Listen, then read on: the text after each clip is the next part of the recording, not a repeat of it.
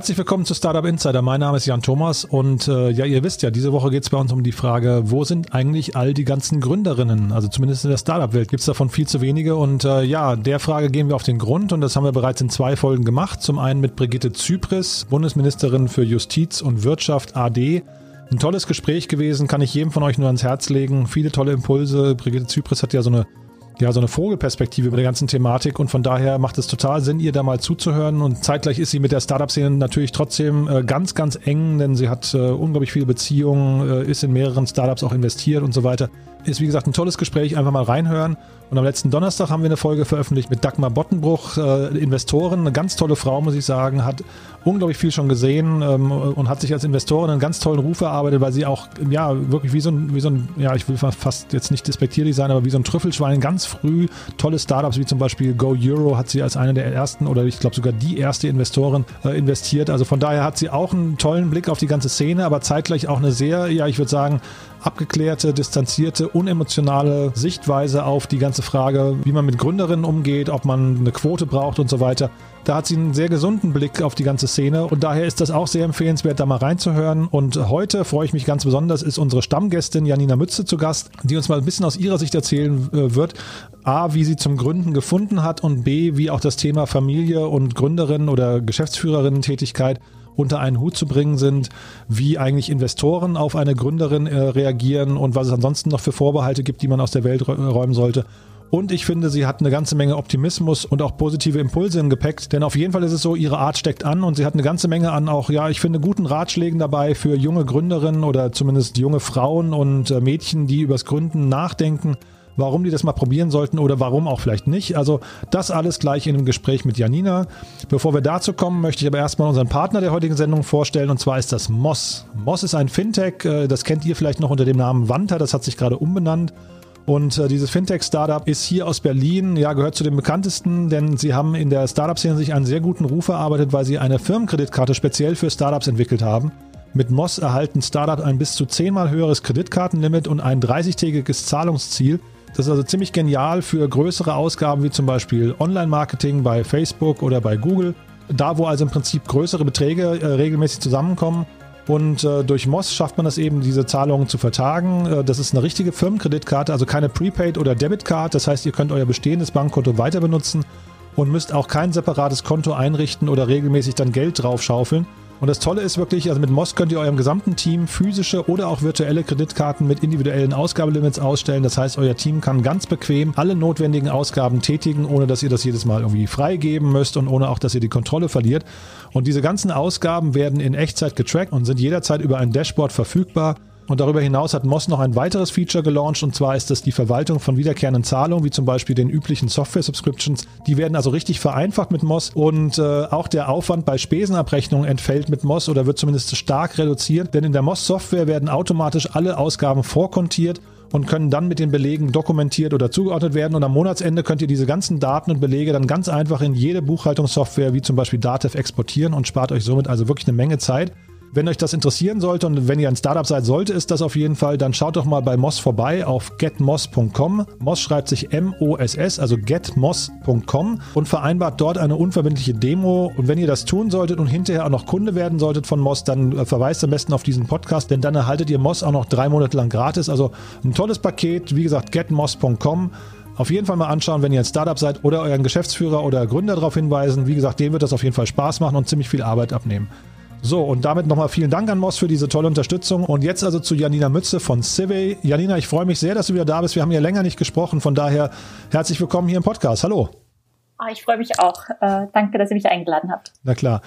Primäres Thema heute ist äh, das Thema Female Founders. Wo sind die ganzen Gründerinnen? Warum gibt es davon so wenig? Aber bevor wir darüber sprechen, also ich glaube, die meisten hier im Podcast kennen dich schon. Trotzdem wäre es cool, äh, cool, wenn du dich mal kurz vorstellst und vielleicht auch noch kurz erzählst mit deinen eigenen Worten, was Civey genau macht. Gerne. Also mein Name ist Selina Mütze, du hast mich jetzt ja schon vorgestellt. Ich habe vor etwas mehr als fünf Jahren, also schon über fünfeinhalb Jahre ist es her, ähm, dass ich mit zwei anderen die Firma Survey gegründet habe.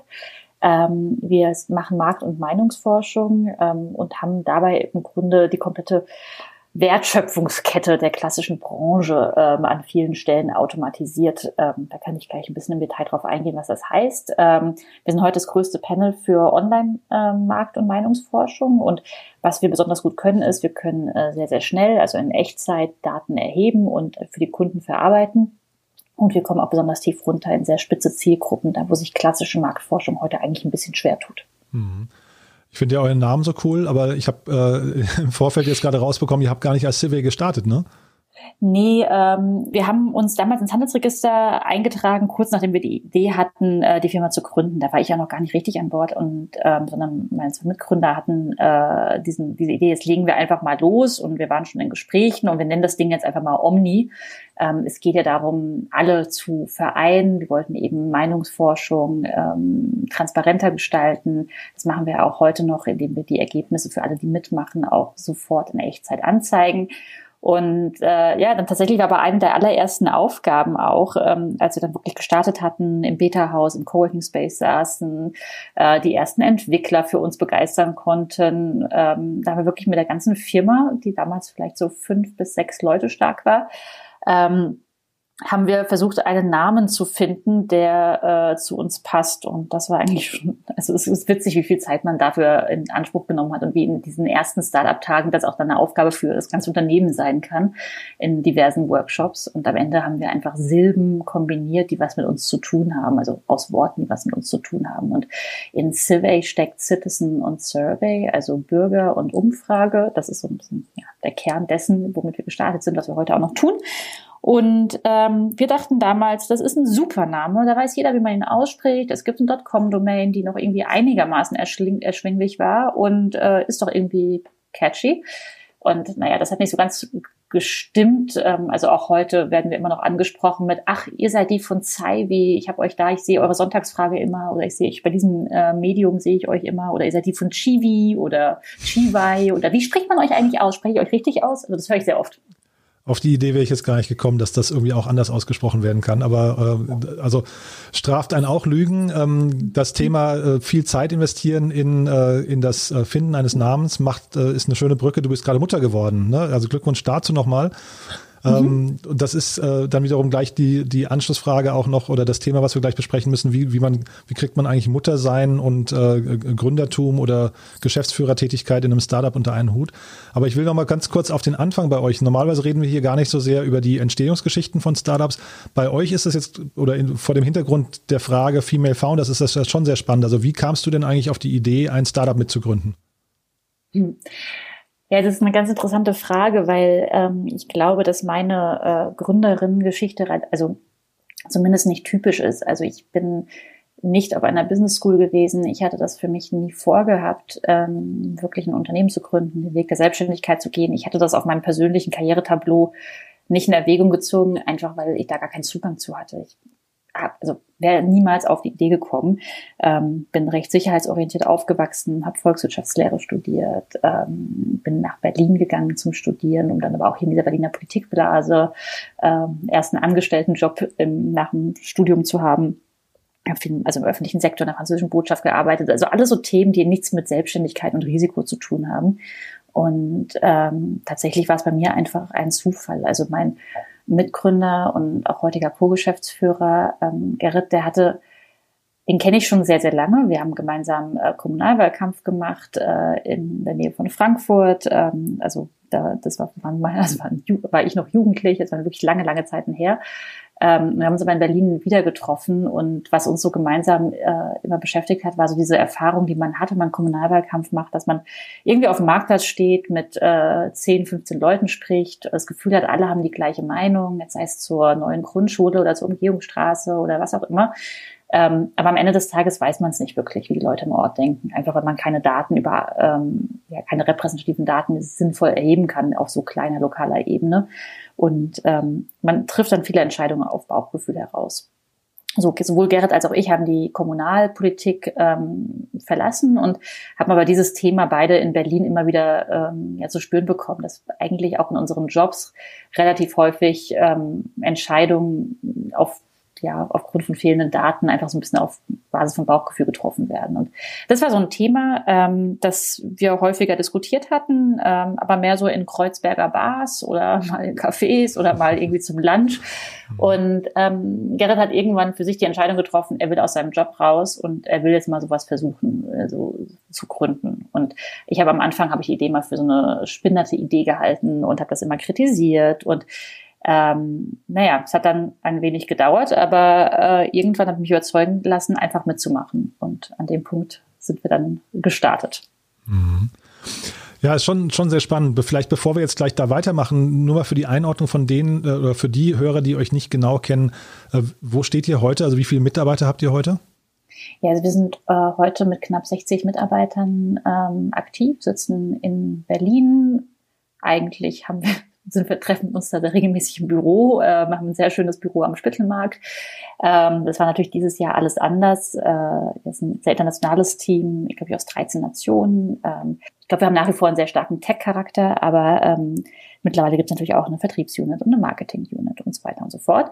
Und ähm, Genau, wir sind jetzt fünfeinhalb Jahre alt, ähm, verkaufen seit ungefähr drei Jahren unsere Produkte. Also die ersten zwei Jahre waren wirklich äh, stark technologieorientiert, äh, wissenschaftliche Grundlagenforschung, Produktentwicklung zentriert und irgendwann haben wir festgestellt, wir müssen aber auch Geld verdienen. ähm, ja, und das machen wir jetzt mittlerweile auch. Ähm, ich glaube, ja, also wir sind sehr zufrieden, weil wir jetzt in den letzten zwei Jahren jeweils unsere Umsätze verdreifachen konnten und ähm, dieses Jahr 2020 stand bei uns immer unter dem großen Stern der Profitabilität, dass wir uns einfach auch so ein bisschen Unabhängigkeit vom äh, Venture Capital Markt ähm, erstreiten und ähm, da sind wir jetzt auch auf einem sehr guten Weg gewesen. Natürlich hat uns Corona auch äh, ein paar Monate eher schlechte Zahlen beschert, aber äh, insgesamt gehen wir wirklich sehr, sehr zufrieden jetzt aus dem Jahr raus. Mhm. Ja, also Venture Capital, ihr habt ein paar Finanzierungsrunden gedreht. Ne? Bei euch ist unter anderem Sebastian Turner investiert. Ich weiß gar nicht, wer noch alles, aber ähm, auf jeden Fall, also ihr seid wirklich, wenn man so möchte, ein richtiges Startup. Ne? Das also, also Frage wäre ja, hast du dich jemals gedacht, dass das dahin mal sich entwickelt? Oder wie, äh, also wann, wann war denn bei dir so der Aufwachmoment eigentlich, dass du gesagt hast, wow, wir sind ja wirklich jetzt ein richtiges Unternehmen? Ja, ähm, also das, ich glaube, da gibt's immer so verschiedene Stufen der Realisierung mit, oh, jetzt sind wir aber richtig erwachsen. Mhm. Ähm, also ich weiß noch, dass ich, als wir das erste Mal mehr als zehn Leute waren, fand ich uns wahnsinnig erwachsen. ähm, ich fand uns wahnsinnig erwachsen, als wir ähm, die Höchstsumme bei einem Förderprogramm der Investitionsbank Berlin Anfangstagen abgerufen haben. Also das war das Profit, ne? Genau, ja. Mhm. Das kann ich auch sehr empfehlen, sich dieses Programm mal anzuschauen, wenn man im Bereich also Technologie, Technologiegründung vorhat ähm, ja, die äh, Gespräche, die man mit Venture Capital Investoren führt, äh, die Summen, über, die man, über die man auf einmal redet, die Visionen, die man verkauft und an die man dann auch schrittweise selber, ja, an denen, an denen man dann wächst und an die man dann selber immer stärker auch glaubt. Ähm, ich glaube, da muss man mitwachsen. Also ich habe das schon öfter mal gesagt, hätte man mir mit 24 gesagt, dass ich irgendwie in fünf Jahren 60 äh, Mitarbeiter führe, dann hätte ich mir das gar nicht zugetraut. Und ähm, glaube, das Gute, was man irgendwie aber lernt äh, am Selbstständigsein oder am, am Gründen ist, dass man mit seinen Herausforderungen auch wachsen kann. Also dass man vielleicht immer erstmal den nächsten Schritt durchdenkt und dass man das nächste vor der Haustür liegende Problem löst. Damit äh, löst man nicht nur das Problem, sondern steigert auch so ein bisschen die eigene Lösungskompetenz und äh, dann werden schrittweise die Probleme ehrlicherweise immer größer. Also das muss man schon lieben. ähm, aber die, also man, man kriegt auch weniger Angst vor diesen Problemen, die dann vor einem liegen. Mhm. Ja, ich finde das, finde das sehr interessant, weil vielleicht kannst du uns da noch mal ein bisschen durchführen. Du hast vorhin ja schon gesagt, du kommst aus einem Umfeld, wo du eigentlich sehr sicherheitsorientiert warst, hast du, glaube ich, gesagt. Ne? Also, mhm. mit, mit, also Risiken wahrscheinlich eher aus dem Weg gegangen bist. Und ist das ein Thema, also sind da Frauen oder Mädchen dann tatsächlich irgendwie anders äh, gepolt und anders irgendwie ähm, zivilisiert worden als, als Jungs? Gehen die da, weiß nicht, eher rein und sagen, hallo Welt, äh, hallo Welt, hier bin ich und äh, ich versuche das jetzt einfach mal. Also äh, wie oft, wie oft ist man so auf so einem Weg denn am Zweifel und sagt, oh, hätte ich, hätte ich mich nicht auf einen anderen Weg entscheiden sollen? Tja, also das sind jetzt viele Fragen. Also ja, ich, ja. Ähm, gibt es, äh, gibt es ein Gender-Stereotyp? Ähm, das weiß ich nicht. Ich glaube, es hat sehr viel mit Sozialisierung zu tun und ähm, in Blick auf das Thema Gründen und Unternehmertum, Technologie, Gründung, äh, glaube ich, dass wir einfach, also dass das sehr netzwerkbasiert stattfindet, weil es da, weil wir da in Deutschland kein gleich gleichen Zugang äh, schaffen, weil wir beispielsweise Technologie oder Selbstständigkeit in der Schule oder also Bildungswesen insgesamt nie thematisieren, ähm, so dass man eigentlich auf die Idee kommt zu gründen, kommt man eigentlich nur, wenn man da von außen irgendwie den Input bekommt. Oder man ist jetzt wirklich, man hat das jetzt irgendwie von irgendwie, ja doch, eigentlich muss der Input muss von irgendwo kommen, denke ich. Und ähm, wenn ich mir das jetzt auf meine eigene Lebensgeschichte anschaue, auf meine eigene Gründergeschichte, dann war es wirklich ein Zufall, dass mich da äh, ein Kumpel in Anführungszeichen mit reingezogen hat. Und mhm. ähm, dass ich bei mir das im Leben ganz gut gepasst hat. Ich hätte, ich habe diesen Input nicht familiär mitbekommen und äh, vor allem eben nicht aus, aus, aus dem Bildungssystem. Und ich glaube, das führt dazu, ähm, dass wir da schon so eine gewisse ja, Chancenungerechtigkeit haben an der, an der allerersten Stelle. Mhm.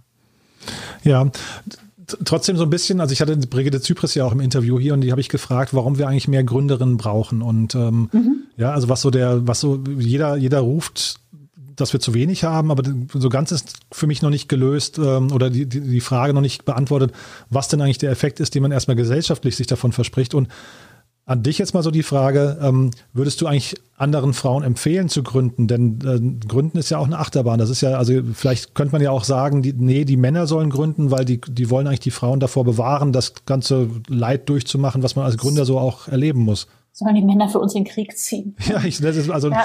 wie gesagt, ähm, ist jetzt nicht eine, eine, These, sondern eher eine Frage, ne? Ja. ja.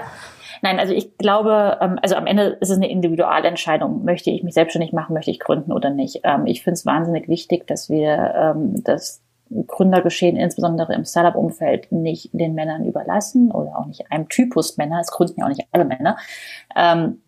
Einfach weil wir doch gerade sehen, wie sehr unsere Gesellschaft im Umbruch ist, auf Basis dieser ganzen neuen Geschäftsmodelle ähm, sich unser Alltag komplett verschiebt. Also ähm, müssen wir nur mal dieses Jahr jetzt nehmen. Also wie viel wir ähm, in Kontakt waren mit technischen Produkten, mit Unternehmen, die irgendwie ein Start-up sind oder waren, Scale-up sind. Also jetzt Zoom ist immer das praktische Beispiel oder Slack. Und dann, als wir noch reisen konnten, war es Airbnb und Uber. Und das wird auch alles wieder kommen. Und das sind ja alles Produkte, äh, die irgendwie unser Leben gestalten und unsere Gesellschaft nach und nach formen. In, ja, also vielleicht macht man sich jetzt drüber lustig, weil so ein Airbnb formt doch nicht mein Leben, aber ich glaube, die Summe dieser einzelnen Geschäftsmodelle, die um uns herum wachsen und ihre Benutzung tut's dann eben schon. Und ich glaube, dass unsere Gesellschaft da in einem wahnsinnigen Umbruch ist und ähm, gestaltet werden kann. Also das ist ja das Positive. Also diese Umbrüche, die bringen ganz viele Herausforderungen mit sich, aber es auch ganz viele Gestaltungsmöglichkeiten und Chancen. Und da ist es mir zumindest ein Herzensanliegen, dass das nicht von einer kleinen Gruppe der Gesellschaft gestaltet wird, sondern wir da möglichst diverse Gedanken haben und möglichst inklusiv eben diese, diese, diese neue Gesellschaft formen, die da schrittweise entsteht. Mhm. Und jetzt formt ihr ja die Gesellschaft auch mit, ne? Also gerade Civil haben wir schon drüber gesprochen. Citizen ist ja dann irgendwie, ihr wollt ja quasi äh, die sehr, sehr breite Masse ähm, äh, von Menschen auch erreichen. Das heißt, da bist du im Prinzip an einer guten Schnittstelle. Aber wie ist denn bei euch so der Alltag? Also vielleicht kannst du mal so ähm, mal aus dem Nähkästchen plaudern, wie eure Rollenverteilung auch intern aussieht. Und wird man da als Frau hat man es da genauso leicht oder muss man auch oft einen Ellbogen rauspacken und sagen, nee, weg hier, ich kann das genauso gut? Ähm, ich fange bei der letzten Frage an. Also ich glaube, dass, also es gibt Unterschiede in der Betrachtung äh, zwischen, also ganz konkret meinem männlichen Mitgründer und mir und äh, ich glaube auch zwischen Männern und Frauen auf gleichen, auf gleichen Positionen. Was ich erlebt habe, ist, dass ähm, so unangenehme Situationen, in die ich gekommen bin als junge Frau, junge Gründerin, ähm, die von anderen Menschen was wollte, die sich irgendwo hingestellt hat, äh, präsent war, ähm, dass so unangenehme Situationen, blöde Kommentare nicht ernst genommen werden.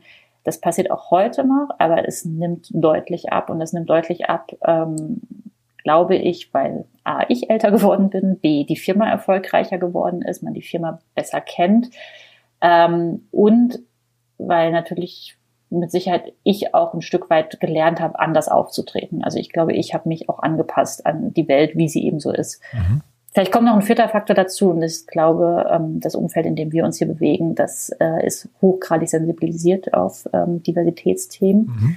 Ähm, aber ich glaube, ich verlasse dieses Umfeld häufig genug und fahre zum Kunden aus Berlin Mitte raus und ich habe auch das Gefühl, dass da sich wirklich was verändert hat. Und mhm Ich finde es aber illusorisch zu glauben, dass das irgendwann aufhört, dass man als Gründerin anders behandelt wird als als Gründer. Also das, da sind wir vielleicht irgendwann mal. Ähm, aber was ich schon zumindest mal auch den Frauen, die überlegen zu gründen, mitgeben wollen würde, ist, man braucht eine hohe Frusttoleranz, weil es wird nicht von heute auf morgen aufhören. Und ich glaube, dass man also es gibt ja diese, diese Aufnahmen auch von Angela Merkel, ähm, die Putin trifft und der bringt dann irgendwie seine großen Hunde mit, wohl wissen, dass sie Angst vor Hunden hat. Oder okay. es gibt irgendwie andere Staatsmänner, die ihr dann irgendwie so ähm, blöd auf die Schulter klopfen und äh, man lernt dann irgendwie als Frau, oh, das kann man spiegeln, indem man das Gleiche macht. Ich will damit nur sagen, es, man kann dann selbst Bundeskanzlerin sein und wird dann immer noch nicht von manchen Menschen ernst genommen. Und das heißt, ich glaube, man muss einfach so ein bisschen damit zurechtkommen, und äh, seine, also so eine eigene Frusttoleranz entwickeln und einen eigenen Umgang mit solchen Situationen finden. Mhm. Ich glaube, das ist ganz wichtig. Und das gilt aber natürlich nicht nur äh, für Frauen. Also eine Frusttoleranz aufzubauen, äh, so ein bisschen so ein, so ein was Kämpferisches in sich zu haben. Ähm, das müssen natürlich auch Männer haben, die Karriere machen. Das, ich glaube, das ist nur, es ist tatsächlich so, dass es Frauen da nach wie vor noch äh, schwerer haben ab einem gewissen Punkt. Und ähm, ja, unsere Aufgabenteilung bei uns in der Firma, also ähm, die ist heute äh, so, dass wir zu zweit in der Geschäftsführung sind und mein Mitgründer Produkt, Statistik und HR ähm, Admin-Themen verantwortet und bei mir ist es dann der Vertrieb und so die Kommunikation ähm, und auch die Finanzen. Und das war aber nicht immer so, sondern da haben wir uns auch hinentwickelt. Ähm, natürlich, wie in jedem Startup hat, hat früher jeder alles gemacht und das hat sich dann eben weiter ausdifferenziert. Wir haben auch schon mal getauscht.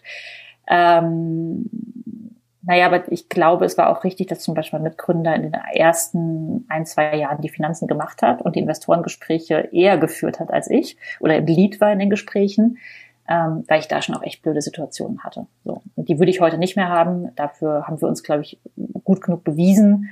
Vielleicht hat sich eben das Mindset auch verändert, wie ich gesagt habe. Aber ich glaube, für uns war es an der Stelle sehr, sehr hilfreich, dass wir da unterschiedlich aufgestellt waren, was zumindest mal Alter und Geschlecht angeht. Mhm. Es ist spannend, dass du es ansprichst, weil das ist meine nächste Frage äh, auf der Liste hier. Ähm, wie ist eigentlich im Umgang mit Investoren? Da hört man immer wieder, dass ähm, Frauen von der ja weitestgehend männlich dominierten Investorenwelt eigentlich ja wenig ernst genommen werden bis gar nicht. Und es gibt ja jetzt auch die ersten Fonds, die sich quasi nur an Gründerinnen richten. Da wollte ich mal deinen Blick quasi, also A, aus der Erfahrung hast du gerade schon ein bisschen angeschnitten, aber ist das noch ein großes Manko, wo, wo dann vielleicht auch viel mehr noch getan werden muss für das Thema weibliche, weibliche Gründerinnen oder Female Founders? Also ist das, liegt da vieles im Argen? Ja, also ich meine, ähm, ich habe ich hab ja auch ähm, zweimal diese Female Founders Monitor rausgebracht, ähm, die Studie die vom Deutschen Startup-Verband, die ähm, das Gründerinnengeschehen auch in Deutschland nochmal betrachtet. Mhm. Und wir, wir haben in den Zahlen immer gesehen, dass ähm, Frauen weniger Venture Capital akquirieren ähm, und auch in weniger ja, wenn man kapitalintensiven Bereichen gründen. So, und das ist natürlich dann auch so eine Henne-Ei-Frage, woran liegt das jetzt eigentlich? Ne? Mhm. Also habe ich in Anführungszeichen ein unattraktiveres Geschäftsmodell und kriege deshalb weniger Geld?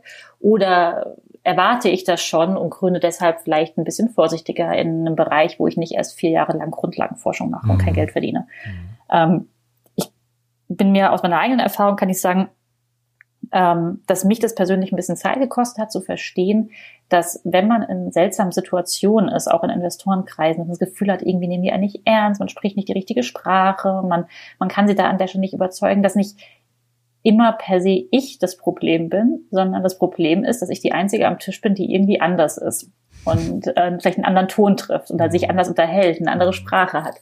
Und ähm, ich glaube, diese Sensibilisierung zu haben, dass unterschiedliche Menschen unterschiedlich auftreten und agieren, aber das nicht unbedingt äh, ja, ein Kennzeichen der Qualität der Arbeit ist, äh, die ist wichtig. Und das geht natürlich in alle Richtungen. Und äh, wenn es jetzt äh, Fonds gibt, die sich äh, auf die Fahne schreiben, insbesondere in frauengeführte Unternehmen zu investieren, dann finde ich das super, weil wir haben in Deutschland nun mal, ich habe da ehrlicherweise keine Zahlen zu, aber ich sag mal, 99 Prozent aller Investmentmanager, mit denen ich gesprochen habe, jetzt in den letzten sechs Jahren, waren Männer. Ich kenne eine Handvoll Frauen die jetzt in, in dem Geschäft, aber ähm, auch nur eher, weil ich wieder ein Netzwerk aufgebaut habe, nicht weil wir, also weil wir persönlich so ins Gespräch gekommen sind.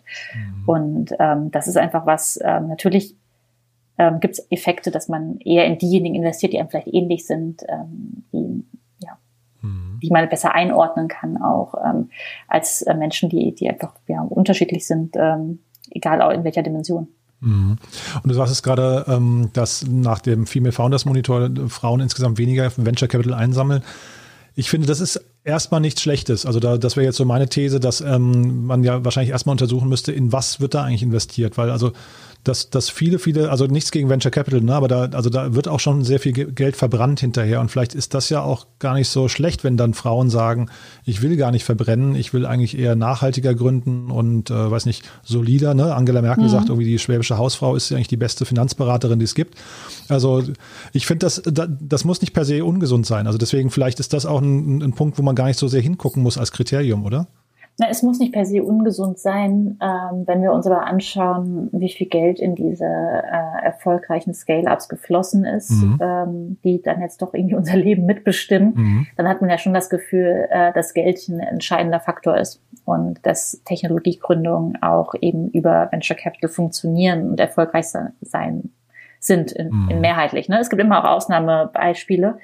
Ähm, und wichtig ist ja einfach nur, dass wir sicherstellen, dass alle den gleichen Zugang haben. Mhm. Und ob man da sich dann entscheidet, sein Geschäftsmodell äh, eher nachhaltig aufzubauen oder risikoreicher zu agieren, das ist dann, finde ich, eine nachge sollte eine nachgeordnete Entscheidung sein. Man sollte nur erstmal gucken, dass, dass es keine Zugangsbarrieren gibt, weil es eben gewisse Biases gibt, die man, denen man sich nicht bewusst ist. Mhm.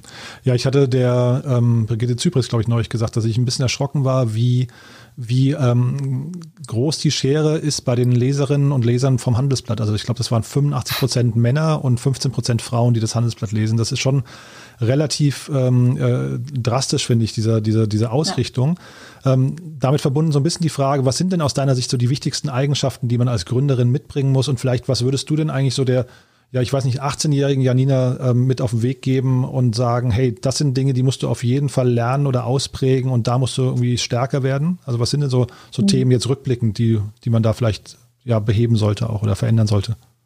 Also ich glaube, das Wichtigste ist erstmal die, das Wissen, man muss nicht alles am Anfang können. Kein, mhm. kann kein Mensch. Also ähm, ich glaube, das, äh, was ich sehr wichtig finde, ist, dass man bereit ist zu wachsen und ähm, sich auch überlegt, wie man, wie man das eben tut. Also beispielsweise, indem man sein Netzwerk vergrößert, indem man über seine Idee spricht, ähm, sich Hilfe holt, Unterstützung holt. Ähm, ich glaube, das ist wahnsinnig wichtig, ähm, weil keine Idee kann von einer Person alleine durchgeführt werden. Ne? Und Netzwerk ausbauen heißt im Zweifel auch Mitarbeiterrecruiting. Also ich brauche halt die besten Leute, um meine Idee voranzutreiben. Mhm. Und ähm, da die müssen mit mir wachsen, also sie dürfen nicht stehen bleiben. Ähm, es reicht nicht, wenn ich alleine wachse. Also man muss wirklich, ähm, man muss dieses Wachstum wirklich sehr, sehr ernst nehmen.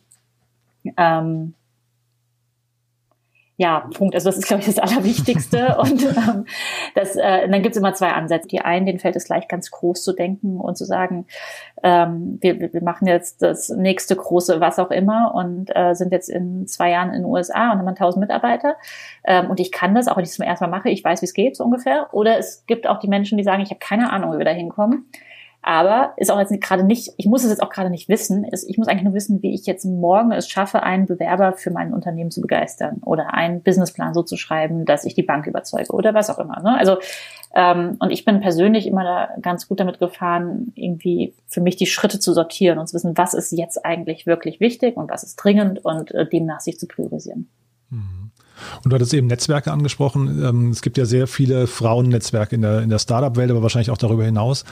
Ist das der richtige Weg? Also will man eigentlich ähm, da so eine Trennung hinbringen? Weil das ist so, ja, also das Boys Club wäre wahrscheinlich auch keine schöne, keine schöne Bezeichnung. Ist das der richtige Weg oder würde man eher sagen, man möchte eigentlich perspektivisch die beiden Geschlechter dann auch wieder zusammenführen?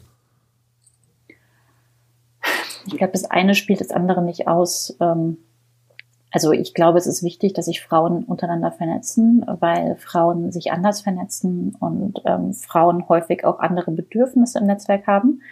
Ähm, aber Frauen unter sich machen eben auch nur die Hälfte der Gesellschaft aus und ähm, sind auch aktuell noch nicht die privilegiertere Hälfte der Gesellschaft.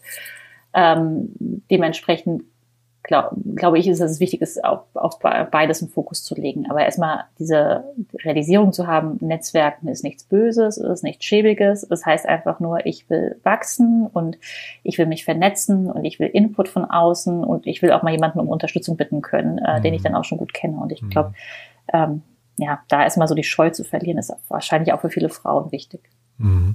Und hast du in der Vergangenheit häufig ähm, das irgendwie mit Frauen zu tun, die gesagt haben, ich würde eigentlich gerne gründen, aber ich habe Angst oder ich, äh, also gibt es da Gründe, die dir auffallen, wo du sagst, die wiederholen sich immer wieder und da müsste man eigentlich nochmal mit konkreten Maßnahmen auch ran? Mhm. Also ich werde relativ häufig angeschrieben oder angesprochen von Frauen, ähm, die sich auch überlegen zu gründen und die noch so eine in, größere Scheu haben, weil sie nicht wissen, ob sie jetzt springen sollen, wollen, können. Mhm. Ähm, und das sind meistens natürlich irgendwie so häufig eher so diffusere Gedanken, ja, wo es halt dann irgendwann mal ein Schritt gemacht wird oder den Schritt eben nicht gemacht wird. Mhm. Aber wenn man es von der Ebene mal eins höher zieht, glaube ich, dass ähm, ja, es, also ich glaube, es ist auch eine gesellschaftliche Frage, weil ähm, wir sehen, dass die Startup-Gründungen in Deutschland in der Regel von äh, Menschen in ihren frühen 30ern durchgeführt werden, die häufig Akademiker sind. Und ich glaube, das ist natürlich eine, eine Phase, in der äh, gerade für Frauen, also für Männer und für Frauen, aber also ähm, in der in der Familienplanung beispielsweise noch äh, mit dazukommt. Mhm. Und ähm, das verträgt sich halt einfach deutlich schlechter mit Selbstständigkeit. Ähm, als äh, mit einem Angestelltenverhältnis, ähm, beziehungsweise anders, aber auch sehr viel, ähm, sehr viel fordernder. Und natürlich ist es so, dass zumindest schon mal die Schwangerschaft dann vielleicht eher die Frau betrifft ähm, und auch bei uns in der Gesellschaft heute noch so ist, dass einfach Frauen mehrheitlich die Care-Arbeit übernehmen, das ganze Mental Load auf sich nehmen. Ähm, es auch finanziell schwieriger ist, in der Selbstständigkeit äh, schwanger zu sein und ein Kind zu kriegen so dass ich glaube, ähm, dass das schon auch ein Faktor ist, der viele Frauen vielleicht ab einem gewissen Alter abhält zu gründen. Ähm, genau, also ich glaube, das macht vielleicht noch nicht einen Unterschied irgendwie wenn man, wenn man früher gründet oder wenn man ein bisschen später gründet. Aber dadurch, dass eben das Gros mhm. der Gründer irgendwie um die 30 ist, fällt das sicherlich zum Tragen. Mhm. Wird aber, glaube ich, nicht so, ähm, nicht so oft diskutiert, ne? Weil also man hatte jetzt zum Beispiel gerade mit der Delia Lachance, ähm, mhm. gab es ja jetzt gerade diesen, finde ich, recht spektakulären Fall, dass dann das Mutterschutzgesetz irgendwie ähm, verändert ja. wurde. Das, das fand ich eher ein Zeichen dafür, dass die, das ist ja die Startup-Gründerin von Westwing, dass also da, da gab es Protest aus der Startup-Szene, so zumindest mein Eindruck. Und da wurde relativ schnell klar, dass die äh, Startup-Unternehmerinnen auch einen sehr guten Draht zur Regierung oder zum Bundestag haben. Ähm, also das ging jetzt sehr flott, glaube ich. Ne? Und das Thema, was du gerade ansprichst, das äh, habe ich noch nicht so wahrgenommen als ähm, Beschwerde, wenn man so möchte. Naja, es ist erstmal, es ist erstmal eine Frage, warum, warum haben wir so wenige äh, Gründerinnen, äh, die sich dann vielleicht auch für andere Themen einsetzen können. Ja. Ähm, und ich glaube, dass das eine Rolle spielt. Ähm, ich, man kann das natürlich auch weiter zu, nach hinten ziehen. Ne? Man kann auch sagen, ähm, das habe ich ja eingangs auch schon gesagt, ich glaube, es ist total wichtig, Gründertum, äh, Unternehmertum, Selbstständigkeit, Technologiekompetenzen in die Schulen zu bringen, weil mhm. wir sehen, dass äh, Mädchen in der Regel bessere Abschlüsse erzielen, auch noch an den Unis. Wenn sie da den Zugang zu solchen Themen erstmal bekämen, dann glaube ich, würden wir auch für mehr Frauen die, die Option der Gründung überhaupt erstmal ähm, ja, offenlegen. Ähm, also es gibt, ich glaube, da gibt es ganz, ganz viele Themen, die man anfassen könnte. Ja? Also ich meine, äh, Gender-Stereotype, das ist man dann am schwierigsten zu greifen, aber die gibt es natürlich auch. Und solange irgendwie unsere Jungs noch, oder weiß ich nicht, kleine Jungs noch andere Klamotten anziehen als die kleinen Mädchen und dann anderes Spielzeug beschenkt bekommen, wird es immer Unterschiede geben. Und ich glaube, man muss aber gar nicht jetzt alle Themen sofort angreifen. Ich glaube, mhm. dieses ähm, Gründertum und Technologie in die Schulen bringen, ähm, aber sich auch zu überlegen, wie eigentlich ähm, Vereinbarkeit von Familie und Beruf und insbesondere Selbstständigkeit funktionieren kann. Das wären aus meiner Sicht so zwei sehr wichtige Themen, um ja mehr Gründerinnen ähm, ja, in mhm. Deutschland hervorzubringen. Mhm. Es gab gestern auf LinkedIn ein sehr ähm, beeindruckendes Post von der Sophie Chang, das ist die äh, Gründerin von Kuno Medical. Äh, hast du auch gelesen, ne? Habe ich auch gelesen. Ja. ja, fand ich irgendwie sehr erschreckend zu sehen, dass da jemand quasi für sein Unternehmen kämpfen muss und zeitgleich äh, eine Geburt äh, absolvieren muss, ja. Ähm, und die hat da sehr, sehr transparent drüber geschrieben. Das ist sehr, sehr ergreifend, finde ich. Äh, das hat für mich nochmal zusammen oder auf den Punkt gebracht, wie, wie schwierig sich diese beiden Rollen eigentlich äh, vereinen lassen, oder? Absolut, ja. Also ich habe ähm, sie auch über Social Media Kanäle jetzt auch das ganze Jahr über verfolgt und hab, fand das wahnsinnig beeindruckend. Also ein äh, Unternehmen durch die Corona-Krise zu bringen, was einfach auch stark vom Reisen abhängig ist, ähm, plus eben äh, den eigenen Familiennachwuchs. Ähm, das, das ist schon sehr, sehr sportlich. Und ähm, die Art und Weise, wie sie drüber geschrieben hat, also den Post kann ich auch wirklich jedem empfehlen. Ich habe mhm. den Artikel auch gelesen und war auch schwer beeindruckt. Äh, es hat mich wirklich auch sehr bewegt, weil es sehr klar war, weil es sehr positiv trotz allem war, mhm. unbetrübt und ähm, es hat so diesen besonderen Gründerin-Blick, finde ich. Es ist kein Bejammer, es ist kein äh, man müsste mal, man könnte mal, mhm. sondern es ist äh, ja, es ist einfach erstmal nüchtern dargelegt, wie es ist, wie es war, äh, wie man sich durchgeboxt hat. Äh, schön ist vielleicht auch was anderes, aber so ist es nun mal und äh, weitermachen. Ne? Und das ist, ich, ich, ich, fand, ich fand den Text sehr gut. Mm, nee, total, wirklich. Kann ich auch jedem nur empfehlen, den mal zu lesen. Äh, klang aber auch nach Stress pur, muss ich sagen. Und ähm, also wünscht man in der Form, glaube ich, keinem. Wie geht's denn mit euch jetzt weiter? Also wie ist denn, wie ist denn jetzt, also du bist jetzt auch gerade Mutter geworden. Wie ist eure, äh, wie ist deine Rolle jetzt in der nächsten Zeit? Wie ist die Erwartung an dich? Äh, und, und was sind auch vielleicht so die nächsten Schritte für Civi dann, die jetzt, äh, auf die wir uns freuen können? Ja, also um vielleicht mit der Mutterschaftsrolle anzufangen, das ist etwas, das muss ich erst noch lernen. Ähm, das ist, ist auch das erste Mal quasi ähm, schwanger gewesen und ein Kind zur Welt gebracht und äh, habe auch aus dem Kreissaal gearbeitet und äh, eigentlich nicht richtig äh, Pause gemacht. Ähm, aber natürlich verändert sich das Arbeiten. Ähm, also es ist wir sehen das auch, dass sich äh, Menschen mit Eltern deutlich mehr Flexibilität in den Arbeitszeiten wünschen in Deutschland. Und das ist was, was ich auch gerade sehr deutlich erlebe aus meiner Rolle als Mutter heraus. Ähm, es kann vieles, also es kann flexibel gearbeitet werden und unsere Firma war auch schon immer darauf ausgelegt und jetzt digital und remote geht natürlich eh einiges sehr, sehr gut, aber ähm, solche Themen müssen sich auch einspielen und das ist schon es ist recht sportlich ähm, mit, mit, mit Baby und eigener Company, die natürlich auch äh, immer mal Problemchen, eine Herausforderung hat. Ähm, für die Firma an sich hat sich da nicht viel verändert. Also ähm, ich bin nach wie vor anwesend, ich arbeite. Ich arbeite auch Fulltime, ähm, wenn auch manchmal zu anderen Tages- und Nachtzeiten, als ich das äh, vorher gemacht habe. Und ähm, wie es für die Firma weitergeht, ist, glaube ich, äh, auch recht klar bei uns. Wir hatten ja 2020 ähm, das Ziel der Profitabilität ausgerufen. Das haben wir auch in einigen Monaten gut geschafft aber leider noch nicht in allen Monaten. Das heißt, daran arbeiten wir weiter. Mhm. Ähm, wir sind wir haben viele Stellen im Produkt schon automatisiert. Ähm, für uns ist das ganz große Ziel, dass wir auch einen Schritt, äh, also ein Stück der Beratung in der Markt- und Meinungsforschung automatisieren. Also da kommen gerade viele KI-Anwendungen bei uns zum Tragen. Das werden wir weiter ausbauen und ähm, dann werden wir sicherlich auch irgendwann über erste Schritte in andere Märkte nachdenken. Mhm. Es gab mal vor, ähm, ich weiß nicht, fünf Jahren oder sowas, gab es Marissa Mayer, ne, die, ehemals Google, dann Yahoo, mhm. und die wurde weltweit dafür kritisiert, dass sie, glaube ich, nur zwei Wochen ungefähr äh, in, in Mutterschutzurlaub war. Ähm, jetzt muss man, glaube ich, wenn man dich so sieht und auch äh, Sophie Chang, da muss man, glaube ich, aufpassen, dass das jetzt nicht so langsam die neue Norm wird. Ne? Das, also, äh, da muss man, da muss man euch Frauen ja, glaube ich, auch ein bisschen vor euch selbst beschützen, wenn ich das, oder euch Gründerinnen, ne, wenn ich das so durchhöre. Naja, das Problem ist ja, man kann es ja auch niemandem gerecht machen. Ne? Also ich habe das schon, ähm, man kann es niemandem recht machen. Ich habe ich hab das schon für mich, ich habe, glaube ich, ein ganz gutes Erwartungsmanagement in die Firma reinbetrieben. Ich habe gesagt, so Leute, ich nehme jetzt Mutterschutz, ich bin ja angestellte Geschäftsführerin, dieses Gesetz gilt hier auch für mich. Mhm. Und ähm, dann bin ich nach acht Wochen wieder da und dann habe ich ja, natürlich in, in kleineren Kreisen der Firma gesagt, Leute, ich bin, ich bin im Grunde da, ihr könnt mich ansprechen. So, ne? Und wie das dann halt so mhm. ist, dann kommt das eine oder andere Problem auf oder das eine oder andere Thema und dann arbeitet man doch mehr, als man es am Anfang vorhatte. Ähm, aber natürlich ist, hatte, also hatte ich das Gefühl, dass ich das immer frei entscheiden kann und das tue, was mir Spaß macht und was mir und dem Kind gut tut. Und da ist natürlich jetzt auch ein Corona-Jahr ein ganz anderes Jahr als äh, ja, all die Jahre zuvor. Also ich musste nicht physisch im Büro sein. Ähm, ich konnte mich muten, ich konnte meine Kamera ausschalten, wenn ein Kind gefüttert werden musste. Ähm, und das sind, glaube ich, schon Themen, die es ein bisschen erleichtert haben. Grundsätzlich gebe ich dir aber recht. Also ähm, das fand ich auch so schön an Sophies Text. Es ist keine Beschönigung von, äh, das ist eigentlich, das, so müssten Frauen das machen. Äh, dann, dann sind sie erfolgreich, wenn mhm. sie äh, quasi aus dem, aus dem Kreis heraus noch äh, die, die Firmeninsolvenz abwenden. Ähm, das ist sicherlich nicht die Norm und der Standard. Aber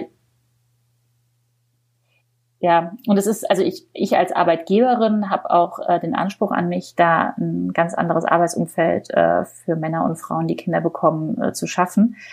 Ähm, einfach weil ich weiß, dass ich in der Organisation nicht die gleichen Freiheiten so durchorganisieren kann, wie ich sie mir selber nehmen kann. Also das ist natürlich als Geschäftsführerin, kann ich dann auch mal spontan gucken, ob ich jetzt Sachen hinkriege oder nicht. Ähm, aber das ist natürlich kein System, was ich nach, also ewig durch die Firma tragen kann. Das heißt, da ist es mir dann schon wichtig, dass ähm, jeder auch weiß, dass er oder sie sich zurückziehen kann, dass man nicht benachteiligt wird, wenn man sich eben den Mutterschutz nimmt und den sowieso und auch Elternzeit nimmt und ähm, dass wir da einfach eine, ein gutes System haben, was ja allen Bedürfnissen gerecht werden kann. Und ich glaube, das ist auch wichtig, dass ja, du merkst ja gerade, ich habe da auch noch keine perfekte Antwort drauf. Mhm. Und ich glaube auch, dass das ehrlicherweise viele Führungskräfte nicht unbedingt haben, weil Bedürfnisse sehr unterschiedlich sind und ähm, es umso wichtiger ist, dass man dann aber auch mit äh, Kolleginnen und Kollegen drüber spricht, was würde jetzt eigentlich am meisten helfen, um Stress rauszunehmen ähm, und sich darauf einlässt. Und das machen wir an vielen anderen Stellen auch. Ähm, also weiß ich nicht, wir, wir rekrutieren High Potentials und äh, genehmigen denen irgendwie aus einem anderen Ort herauszuarbeiten oder ähm, ne, also wir gehen überall, gehen wir irgendwie, äh, sind, zeigen wir uns flexibel und sagen, ja, das kann man so machen und mal so machen und ich, das sollten wir einfach bei Eltern auch tun und es ist auch okay zu sagen, dass man da noch lernen muss, wie da wieder der perfekte, das perfekte Setup aussehen kann. Mhm. Ja, dann also vielleicht zum, zum Schluss nochmal, ähm, ich weiß nicht, Jim Rakete kennst du vielleicht. Äh, Jim Rakete ist ein Fotograf gewesen oder ist ein Fotograf, der so ganz viele Prominente fotografiert hat mit einer ganz, ganz tollen Ästhetik. Und von dem gibt es ein tolles Zitat, der hat immer mal gesagt, ich benutze kein Photoshop, weil wenn ich Photoshop benutze, dann komme ich vom, vom Dschungel in den Zoo. Und ähm, das fand ich irgendwie, also das ist bei mir so hängen geblieben, als ich das gelesen habe, weil das hat für mich auch viel mit so um, irgendwie Selbstständigkeit zu tun. Ich finde, Selbstständigkeit hat sehr viel vom Dschungel. Das ist so dieses Abenteuer, was man eigentlich äh, nicht vorhersehen kann, wo halt die, weiß nicht, der, der Tiger hinter jedem Busch lauern kann. Ähm, ich sage das deswegen so ausführlich jetzt einleitend, weil vielleicht kannst du nochmal trotzdem ein Plädoyer fürs Gründen äh, weiß nicht, vielleicht siehst du es ja auch ganz anders mittlerweile, vielleicht sagst du ja auch, ach Gott, hätte ich bloß nicht gegründet, aber eigentlich ist ja Gründen was ganz, ganz Tolles, ne? Und äh, vielleicht müssen das auch äh, Mädchen und, und junge Frauen öfters hören. Hm. Ja, also Gründen ist was ganz, ganz Tolles. Ähm, es war die glücklichste Entscheidung, die ich in meinem Leben getroffen habe, ähm, Survey mit zu gründen und aufzubauen, weil ich mir keinen einzigen anderen Job hätte vorstellen können, mhm. in dem oder heute vorstellen kann, in dem ich in so kurzer Zeit so viel hätte lernen können und mich so entfalten und entwickeln hätte können. Ähm, es ist natürlich auch großartig neben dem unfassbar schnellen Lernen, wie äh, wie sehr man sich gewisse Freiheitsgrade auch selbst erschaffen kann. Ähm, ich glaube, das schafft man auch nicht in vielen anderen Jobs. Und also das kann ich wirklich nur jedem empfehlen, sich äh, äh, darüber mal nachzudenken, ob das nie auch für einen selbst der Weg sein kann. Man muss ja natürlich ehrlicherweise dazu sagen, es ist ein unfassbar steiniger Weg. Ähm, man fällt oft hin, man hat oft schlaflose Nächte und naja, das, was äh, Sophie oder jetzt ich auch berichten, es ist halt, äh, die Firma ist irgendwo auch ein Baby dann, ne? Und mhm. ähm, ist immer da, hat immer Bedürfnisse und ähm, das muss man dann schon auch lieben. Mhm. Und, äh, wenn man das aber tut, glaube ich, kann man sehr, sehr glücklich werden. Mhm. Ja, man muss sich wahrscheinlich auch am Anfang richtig beraten lassen, ne, dass es nicht zu existenziell wird, wenn man, wenn man irgendwie vielleicht auch mal scheitert, weil ich finde, Scheitern gehört irgendwie dazu. Das muss man, das muss irgendwie gesellschaftlich noch vielleicht ein bisschen akzeptierter werden, aber das ist so Teil des Erfolgs, ja. Also äh, viele, viele erfolgreiche Gründer scheitern ein paar Mal und sind dann erst richtig erfolgreich. Ja. Ähm, aber man muss eben gucken, Investoren möchten ja immer Skin in the Game. So, äh, ne? Also die möchten ja immer mhm. quasi, dass, dass du auch irgendwie dich selbst beteiligst in irgendeiner Form, dass das dann hinterher nicht, ähm, weiß nicht, äh, dazu führt, dass man irgendwie in den Abgrund fällt, wenn es tatsächlich mal zum Scheitern kommen sollte. Also ich glaube, da muss man sich einfach gut beraten lassen. Aber ansonsten ist es ja vielleicht auch ein bisschen wie ein bezahlter MBA, ne? Ja, also so, so kann man es wirklich sehen und ähm, kann ja auch von den Kosten her ungefähr das Gleiche sein, ja. was man dann da reinsteckt. Ähm, jetzt unabhängig davon, ob man das jetzt irgendwie als echtes Geld reinsteckt oder ob man das als Opportunitätskosten betrachtet, wenn mhm. man halt ähm, parallel nicht irgendwo anders Geld verdient. Ähm, ja, aber ich glaube, das ist immer ein guter Punkt, den du ansprichst. Also wir haben gerade auf den Blick auf unsere eigene Equity Story und äh, ich auch persönlich auch im Blick auf die Finanzen. Ich glaube, ich würde Heute würde ich einiges anders machen. Ne? Es ist gut gegangen, aber ähm, es ist, glaube ich, genau wie du sagst, man sollte sich beraten lassen mit, was ist eigentlich ein fairer Deal mit Investoren, was ist ein fairer Deal mit mir und meinen eigenen Finanzen, mit meinen eigenen Ressourcen.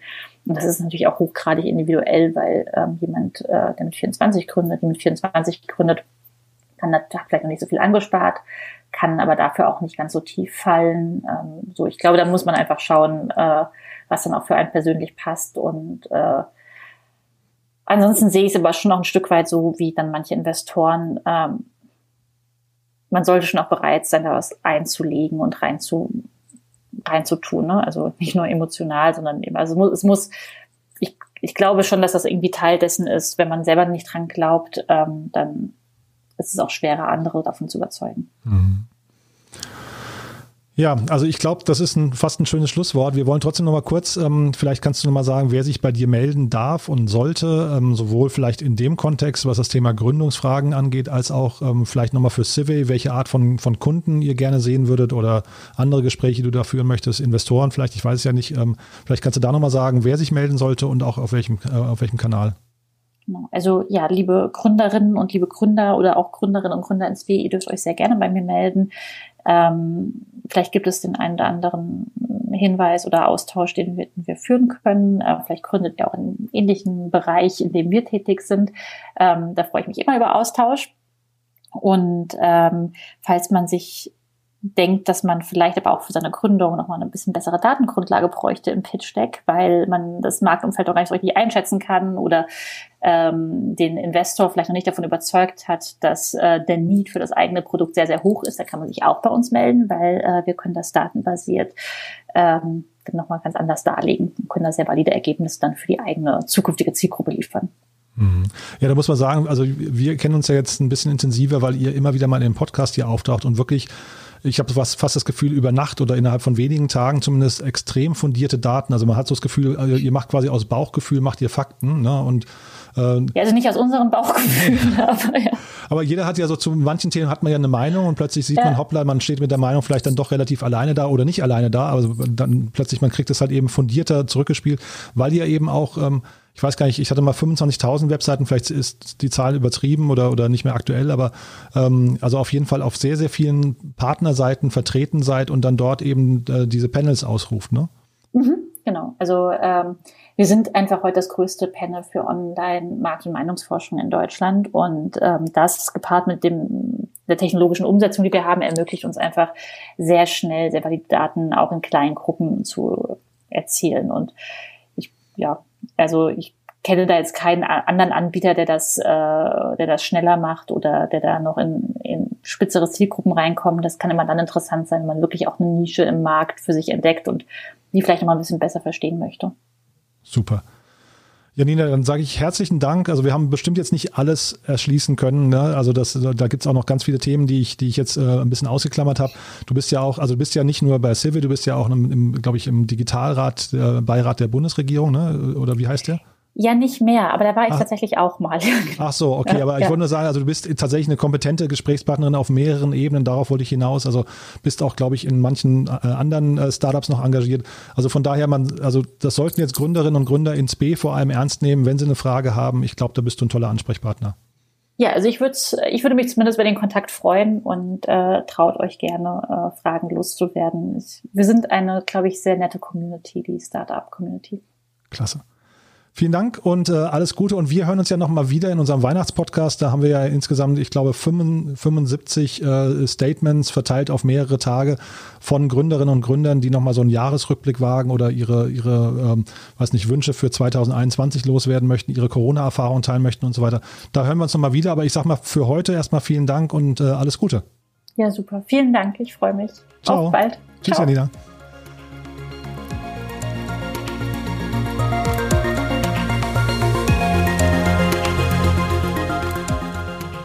Ja, das war also Janina Mütze von Civey und äh, ich kann euch zum einen empfehlen, euch mit Civey mal auseinanderzusetzen. Das ist wirklich eine tolle Plattform. Äh, Civey.com schreibt sich C-I-V-E-Y.com. Und äh, ja, ich hoffe, wir haben vor allem einen Beitrag geleistet zum Thema weibliche Gründerinnen oder wo sind die ganzen weiblichen Gründerinnen, warum gibt es da nicht mehr davon? Haben ein bisschen Licht ins Dunkel gebracht mit diesen drei tollen Folgen. Wie gesagt, am, am Dienstag hatten wir Brigitte Zypris, dann äh, vorgestern Dagmar Bottenbruch und jetzt eben Janina Mütze von Civey. Und ich glaube, es gibt keinen Grund, warum Frauen nicht auch gründen sollten. Sie gründen anders, sie haben vielleicht ein paar andere Steine, die aus dem Weg geräumt werden müssen. Aber der Impuls an die Frauen, bitte seid nicht so ängstlich, probiert es mal, ihr habt es gerade gehört. Es ist eine spannende Achterbahnfahrt. Ähm, es ist, ich glaube, der Vergleich mit dem Dschungel ist auch nicht ganz falsch, aber auf jeden Fall ist es die Reise wert. Äh, man lernt unglaublich viel, man hat ganz viele Freiheiten Und äh, es ist toll, wenn man was aufbauen kann. Von daher, das ist also quasi mein Abschlussplädoyer beziehungsweise die Zusammenfassung von den drei Folgen. Einfach mal probieren und hinfallen ist nur dazu da, damit man wieder aufstehen lernt. Also von daher einfach mal ausprobieren oder mit mehr Leuten sprechen, die schon gegründet haben und euch gedanklich noch so ein bisschen eingrooven. Also von daher das mein Impuls und äh, morgen dann unser Read-Only-Podcast mit den Buchempfehlungen der Woche. Ja, und ich sage vielen Dank und auch nochmal vielen Dank an Moss für die tolle Unterstützung und euch noch einen schönen Tag oder ein schönes Wochenende. Bis dahin, alles Gute, ciao.